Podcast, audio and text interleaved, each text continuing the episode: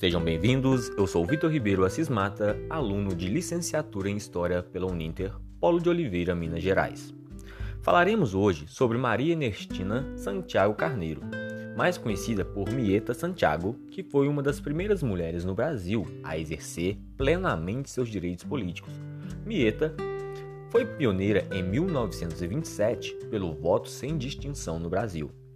É imprescindível dizer sobre a importância de resgatar, analisar e observar as contribuições das mulheres ao longo da história para introduzi-las ainda mais em nossa sociedade com a eliminação de gêneros estereotipados, dando mais notoriedade aos feitos sociais, culturais, econômicos e políticos alcançados por elas ao longo dos séculos. Maria Santiago, ou Mieta, foi uma escritora, poeta, advogada criminalista e sufragista brasileira.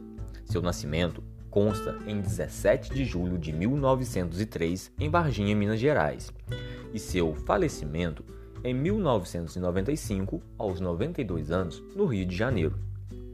Além de se destacar como escritora, sua maior área de atuação foi como advogada criminalista, e justamente por ter um vasto conhecimento da lei e da Constituição vigente na época, que ela notou que a proibição ao voto feminino contrariava o artigo 70 da Constituição em vigor e através de um processo favorável a ela, ela conseguiu não somente votar, como se candidatar a deputada federal. Embora não tenha sido eleita, foi um importante passo para a introdução da mulher na política brasileira.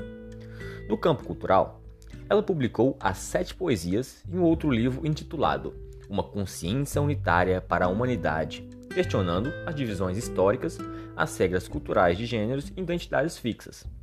Ao contrário de Cora Coralina, ela não atuou diretamente com foco em sua cidade natal, porém é extremamente bem vista na cidade e região, lembrada por todas as suas lutas e conquistas pelas igualdades de gêneros. Não há a existência de um museu físico ou virtual em memória de Maria Santiago, bem como não há uma casa de memória, nem um memorial ou uma estátua em alguma praça, no qual este último seria de excelente tom para a figura marcante que foi Mita.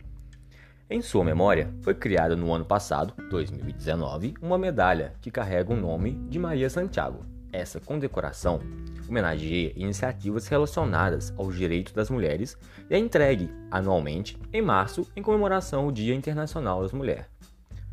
Bom, gostaria de agradecer à Escola Superior de Educação que proporcionou a oportunidade de, de desempenhar este trabalho extremamente construtivo. E a você ouvinte que esteve aqui junto comigo neste episódio sobre a importância das mulheres em nossa sociedade. Até mais e um forte abraço!